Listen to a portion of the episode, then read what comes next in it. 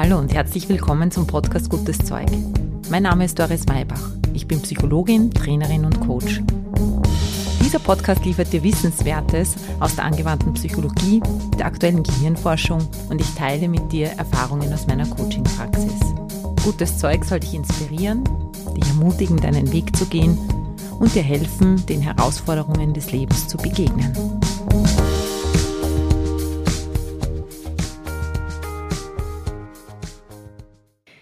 Hallo miteinander.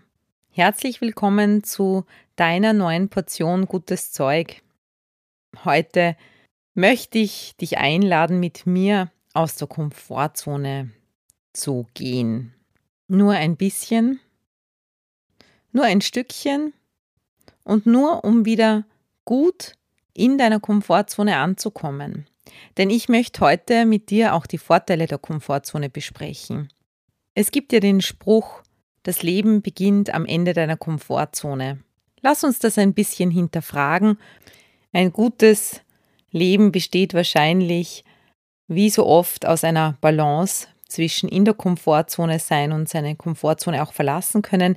Was jenseits der Komfortzone auf dich wartet, das werden wir auch besprechen. Und so kann diese Folge etwas für dich sein, wenn du ein bisschen Ruhe suchst, aber auch wenn du Lust hast, die gewohnten Pfade zu verlassen und etwas Neues zu entdecken.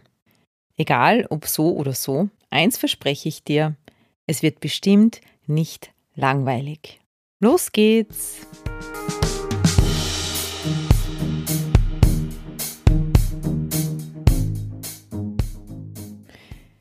Wie so oft ist das heutige Thema auch wieder mal zu mir gekommen. Ich habe vorige Woche einen zweitägigen Workshop zu dem Thema gemacht, Wertschöpfung und Komfortzone, und habe mir gedacht, es wäre wahrscheinlich auch interessant für dich.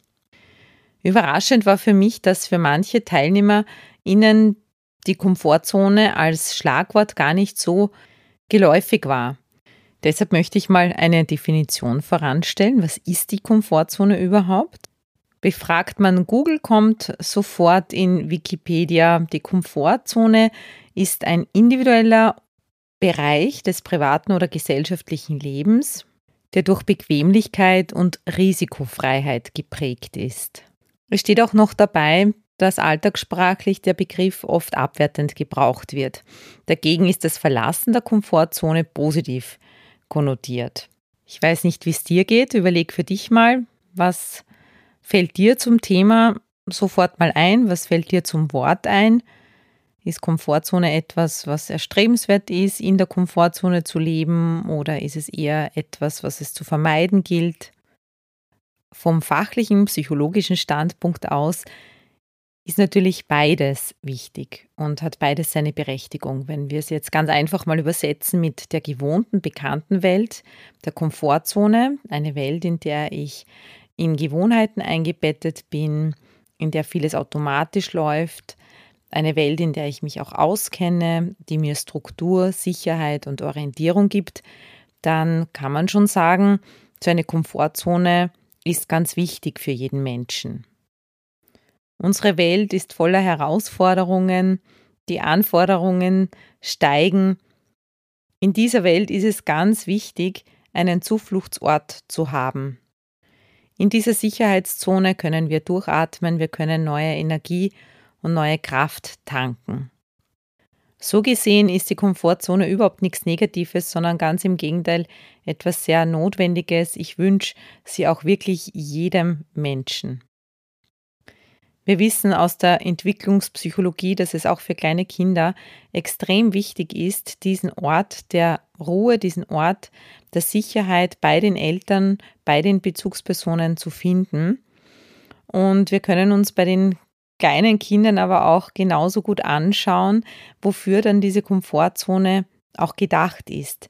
Sie ist nämlich genau dieser Ort, an dem Kraft gesammelt wird, an dem Geborgenheit und Erholung möglich ist, damit man dann wieder hinaus in die Welt gehen kann, um die Welt zu entdecken. Kein Kind bleibt freiwillig auf dem Schoß der Mama sitzen. Jedes Kind möchte auch entdecken, was ist denn da? Unbekanntes, was wartet da auf mich, was ist jenseits des Zaunes. In uns allen steckt dieses Bedürfnis, hinauszugehen, uns weiterzuentwickeln. Es sind die Zonen des Lernens, des Wachsens, des Dehnens, die uns lebendig fühlen lassen. Leider ist es aber manchmal so, dass wir dieses Bedürfnis mit der Zeit ein bisschen vergessen. In der Jugend gibt es noch diese Sturm- und Drangphase bei vielen. Da wird noch experimentiert, da wird noch gewagt, da lässt man sich noch auf Dinge ein.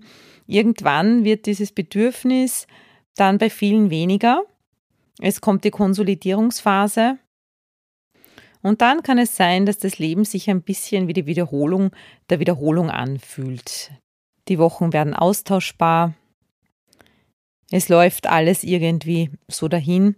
Und das kann schon ein bisschen langweilig werden. Mein jüngster Sohn hat kürzlich zu mir gesagt, Mama, weißt du, dass 95 Prozent der Menschen ab 35 nie mehr wirklich sprinten. Ich musste erst einmal lachen, dann habe ich gefragt, woher hast du diese Information? Dann hat er gemeint, ja wieder von meinem ältesten Sohn, der sich sehr intensiv mit Sport auseinandersetzt und mit Leistungsfähigkeit. Und dann haben wir gedacht, eigentlich ein Wahnsinn. Wie viele letzte Male gibt es schon, leben wir schon, ohne dass wir es überhaupt wissen? Was haben wir schon abgehakt? Womit haben wir schon aufgehört und werden es vielleicht nie wieder im Leben machen? Nimm dir einen kurzen Moment Zeit und überleg mal für dich, womit hast du aufgehört? Was wirst du vielleicht nicht mehr machen in deinem Leben? Wenn du im Frieden damit bist oder es aus irgendwelchen Gründen einfach nicht mehr geht, dann ist ja alles in Ordnung. Vielleicht kommt dir aber jetzt beim Nachdenken auch das eine oder andere in den Sinn, das du schon noch gerne machen würdest. Wo du nicht möchtest, dass das schon das letzte Mal war, dann schreib's dir gleich auf. Dann kannst du auch gleich für dich weiter überlegen, wann hast du denn zum letzten Mal was überhaupt zum ersten Mal gemacht?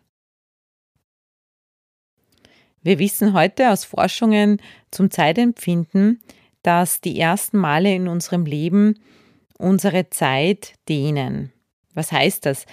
Vielleicht bemerkst du es auch, dass die Zeit immer schneller vergeht. Gefühlt dauert heute ein Jahr viel kürzer, als es in der Kindheit gedauert hat. Das liegt laut Gehirnforschung daran, dass wir in jungen Jahren viele erste Male erleben. Die werden intensiv, weil emotional, abgespeichert und strukturieren unsere Jahre. Wenn wir aber in der Wiederholungsschleife leben, dann verschwimmen eben die Wochen, Monate und Jahre. Alles ist ähnlich und unser Gehirn kann sich das nicht merken. Schon allein deshalb ist es wichtig, auch aus der Komfortzone rauszukommen. Es gibt Menschen, die tun sich da leichter damit, andere tun sich ein wenig schwerer. Egal aber, ob man gerne Neues ausprobiert oder nicht, was man immer überwinden muss, wenn man über den Zaun steigt, ist die Angst. Denn die erste Phase, wenn man sich aus der bekannten Welt herausbegibt, ist eben das Hineingehen ins Unbekannte.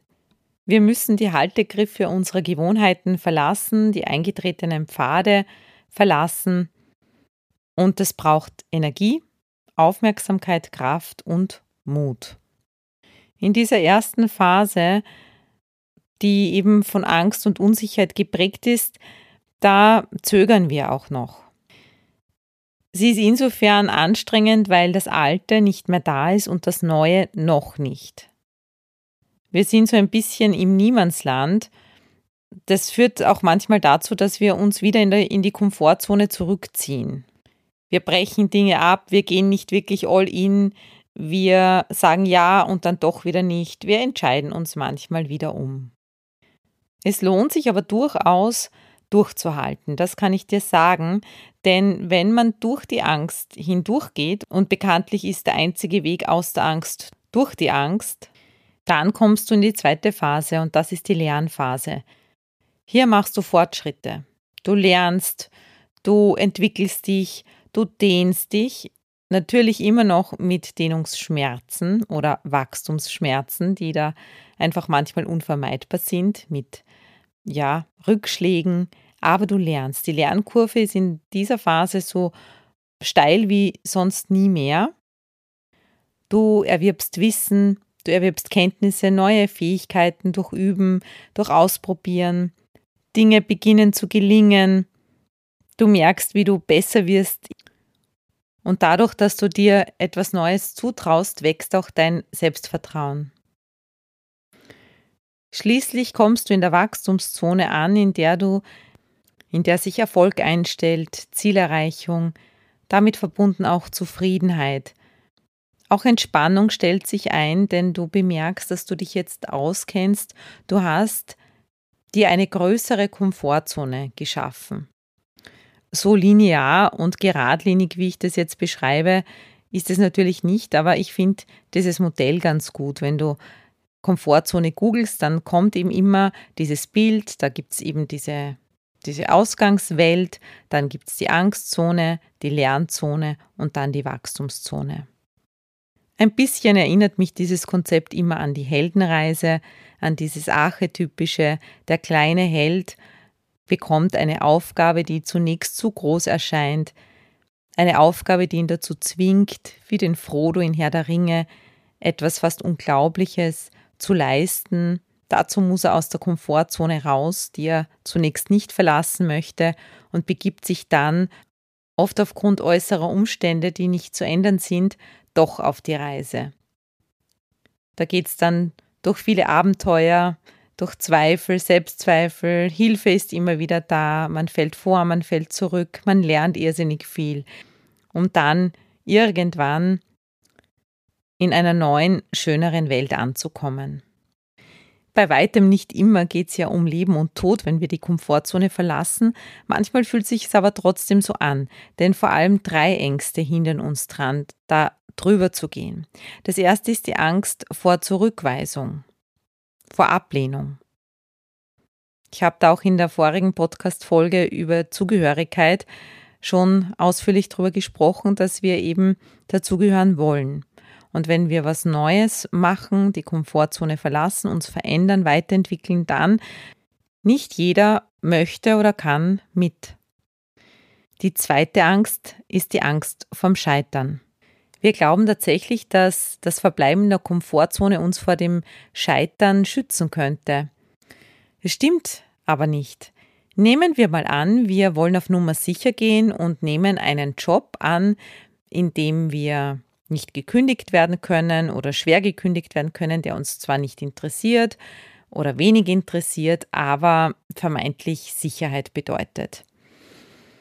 Wir entscheiden uns damit auch gegen den Job, den wir mit Leidenschaft machen würden, der uns interessiert, vielleicht Musiker sein oder Schauspieler, Schauspielerin, Kreative sein, was auch immer, was, wo wir wirklich Feuer und Flamme wären, aber wir trauen es uns nicht zu. Wie geht dann unsere Laufbahn weiter. Wir sind in einem sicheren Job, den wir nicht gerne machen. Es gibt aber Menschen um uns herum, die genau den Job wirklich gut machen können, weil sie ihn gerne machen. Für die ist es nicht die zweite Wahl, sondern die möchten das. Und die werden wahrscheinlich besser sein in diesem Job. Und jetzt wirst du mit der Zeit gegenüber den anderen schlechter sein, dich schlechter fühlen und damit wahrscheinlich auch weniger erfolgreich. Wir können also auch in einem sehr durchschnittlichen Leben, in dem wir auf Nummer sicher gehen, eben das Gefühl des Scheiterns sehr wohl haben. Darauf möchte ich dich wirklich auch nochmal aufmerksam machen. Die dritte Angst ist die Angst vor Anstrengung. Wie oft erlebst du es in deinem Umfeld vielleicht auch an dir selber, dass man zwar jammert, die Umstände irgendwie nicht so schön sind, aber wir doch nichts verändern. Ich habe die Diskussion immer und immer wieder, auch in den Trainings, in den Workshops. Ja, wir haben zwar nicht die besten Arbeitsbedingungen und die beste Atmosphäre, aber die anderen sollen die Atmosphäre verbessern. Und wenn ich dann frage, was könnt ihr machen? Was ist euer Einflussbereich? Wie könnt es ihr für euch organisieren, dass eure Zusammenarbeit sinnvoll ist und Spaß macht. Dann ist da oft mal Ratlosigkeit. Dann werden oft Gründe genannt, warum das nicht geht.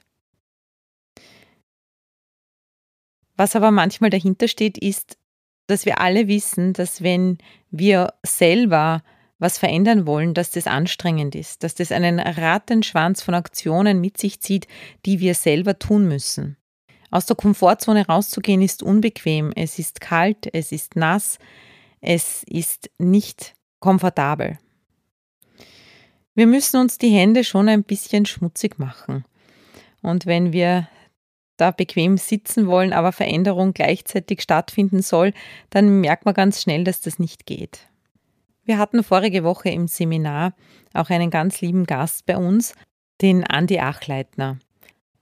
Der Andi hat eine sehr interessante Biografie, die ihn schon durch die ganze Welt geführt hat. Unter anderem hat er sechs Jahre bei Google in Irland gearbeitet und wir konnten in Interviewform ganz gut auch herausfinden, dass es selbst für einen Menschen, der eigentlich gerne aus der Komfortzone rausgeht, gerne Neues ausprobiert, dass auch für ihn das nicht leicht ist und immer wieder ja, schwierig ist, dann auch wirklich die notwendigen Schritte zu machen.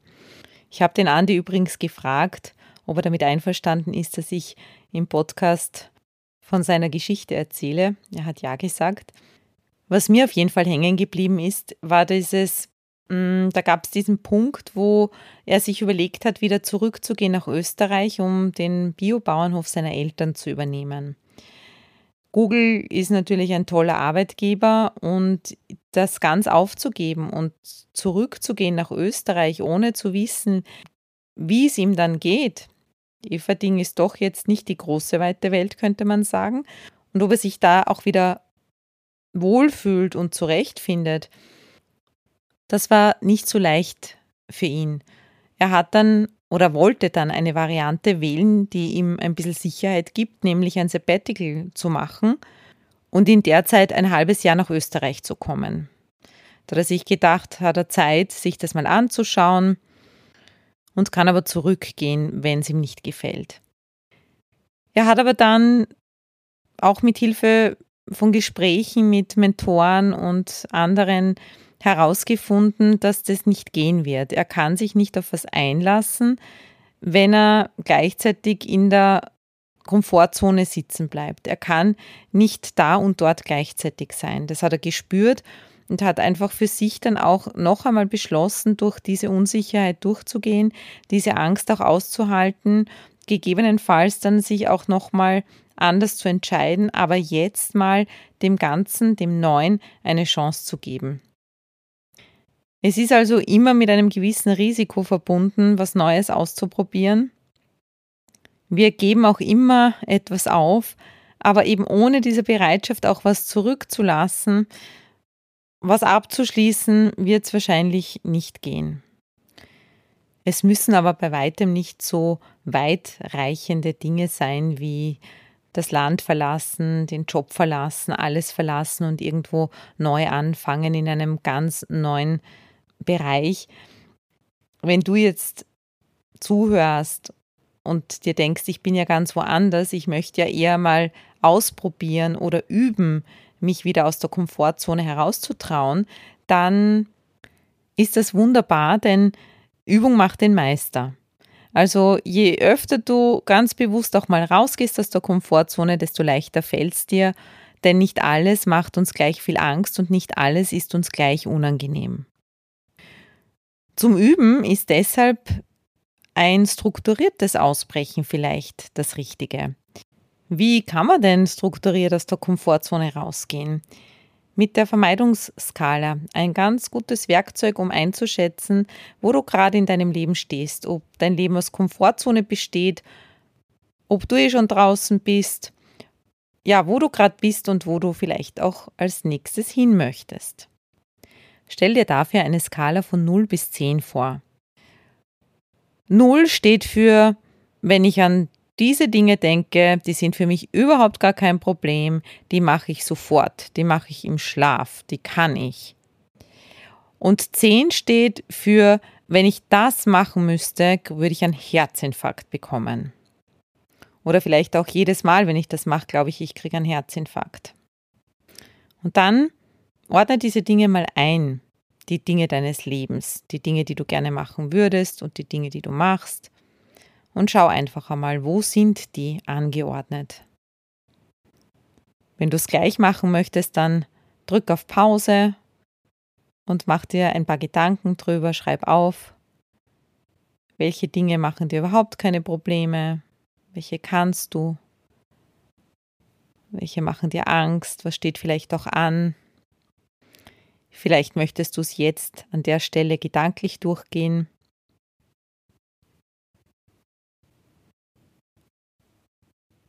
Die Dinge, die du von 0 bis 2 bewertest, das sind die Dinge, die du in deiner Komfortzone machst. Die sind automatisiert, das sind Gewohnheiten, das ist etabliert, das ist ganz bestimmt nichts Neues. Die Dinge, die du zwischen 3 und 5 bewertest, die fordern dich zwar heraus, sie machen dir aber keine große Angst. Du weißt, dass du sie schaffen wirst. Bei diesen Dingen befindest du dich im Wachsen, im Lernen, im Ausprobieren. Das ist schon außerhalb deiner Komfortzone. Bei diesen Dingen kannst du all in gehen und solltest du auch all in gehen. Mach's, probier's aus. Dann gibt's noch die Dinge, die dir wirklich Herzklopfen bereiten. Das sind die, die du mit fünf bis zehn bewertest. Hier bekommst du große Angst oder sogar Panik, wenn du dran denkst. Diese Dinge vermeiden wir, da gehen wir nicht hin, diese Ziele sind zu groß für uns. Wenn du sie aber erreichen möchtest, dann gibt's hier den Tipp, dir die großen Ziele kleiner zu machen, sodass sie in den drei bis fünf Bereich hineinfallen. Dann kannst du dich schrittweise auf große Ziele vorbereiten. Das heißt nicht gleich den Marathon, nicht gleich den Bungee-Jumping-Sprung, zuerst einmal mit einem Flying Fox vielleicht probieren und anfangen, dich schrittweise rauswagen. Dann könnte eben auch ein Sabbatical oder ein längerer Urlaub einmal ein, eine Zwischenstation sein, die dich üben lässt, wie das ist, wenn man aus dem Gewohnten rausgeht. Überleg mal für dich, wenn du da etwas jetzt bewertet hast, was du eigentlich ganz gerne erleben möchtest, aber es mit fünf bis zehn bewertest, dass es dir wirklich Angst macht. Wie könntest du es dir in kleinere Ziele aufteilen, in kleinere Schritte, sodass es für dich machbar wird? Du merkst schon, da sinkt dann die Motivation, dich wirklich darauf hinzubewegen, wenn die Angst so groß ist dann wirf jetzt auch noch einen Blick auf dein Leben, auf die Dinge, die du mit 0 bis 2 bewertest. Denn das ist deine Komfortzone. Auch die hat eine Qualität. Und dann schau mal, ob du vielleicht hier auch eine Gewohnheit, ein, zwei, drei Gewohnheiten vielleicht etablieren möchtest in deine Komfortzone hinein. Denn wenn du es schaffst, deine Komfortzone super zu gestalten, mit guten Gewohnheiten zu verknüpfen, mit energiespendenden Ritualen, mit Orientierung, dann gibt diese Sicherheitszone wieder den nötigen Elan, auch den nötigen Rückhalt für deine nächsten Abenteuer. Vielleicht siehst du die Dinge, die du im Schlaf kannst und die du wirklich gut kannst, die in deiner Komfortzone sind und schaust auch nochmal mit Wertschätzung drauf. Was hast du dir da schon alles hineingeholt in dein Leben? Dinge, die dich keine Anstrengung mehr kosten, die für dich selbstverständlich sind. Ein gewisser Lebensstil vielleicht. Ein guter Schlaf. Vielleicht achtest du ganz bewusst auf Auszeiten. Vielleicht gibt es Kinderzeiten, oder Wochenenden, die dir heilig sind. So gute Gewohnheiten, die dich weich betten und die deine Komfortzone wirklich komfortabel machen. Vielleicht möchtest du heute diese Gedanken auch zum Anlass nehmen, mal Danke zu sagen für die Menschen, die in deiner Komfortzone mit dir leben, die das auch mit dir teilen, die schöne Rituale, auch den Alltag, diese Ebenen auch, wo nichts großartig Neues passiert, die da mit dir durchgehen. Das gehört auch dazu. Dann darfst du jetzt noch ein kurzes Abschlussritual machen, wenn du Lust drauf hast, indem du dich selber umarmst, deine rechte, deine linke Hand um dich legst, auf die gegenüberliegende Schulter jeweils und in dir auch diese beiden Bedürfnisse umarmst. Dass du sagst für dich laut oder leise, wie es für dich passt, ich umarme meine Komfortzone, meine Zone der Sicherheit, der Gewohnheit und ich umarme meine Lust auf Abenteuer meine Lust aufs Unbekannte. Und spür, wie sich das in dir auch ein Stück weit versöhnen und ergänzen darf. Dann atme tief ein, atme tief aus. Bedanke dich bei dir selbst für diese Zeit, für diese Gedanken, die du dir machst, für dieses Kümmern, für diese Selbstfürsorge, die du immer wieder wählst. Ich wünsche dir eine gute Zeit. Wir hören einander wieder. Du hörst mich auf jeden Fall in 14 Tagen wieder, wenn du magst, mit einem neuen Thema. Dann wird es in die Sommerpause gehen. Es hat sich sehr bewährt, alle meine Zuhörerinnen und Zuhörer noch einmal darauf aufmerksam zu machen, dass wir mittlerweile über 100 Folgen in der Bibliothek haben, im Archiv. Es zahlt sich aus, mal durchzustöbern, zu schauen, welches Thema spricht dich vielleicht an. Vielleicht findest du auch Zeit in der Sommerpause, den Podcast zu bewerten mit fünf Sternen, wenn es geht. Da würde ich mich sehr drüber freuen. Das ist für mich natürlich auch eine Art der Wertschätzung. Ich gehe da auch immer wieder aus meiner Komfortzone raus, öffne mich und lerne Neues, um dir auch immer wieder neue Inhalte anbieten zu können. In diesem Sinne, vielen lieben Dank für dein Dasein. Bis zum nächsten Mal. Alles Liebe, deine Doris. Baba.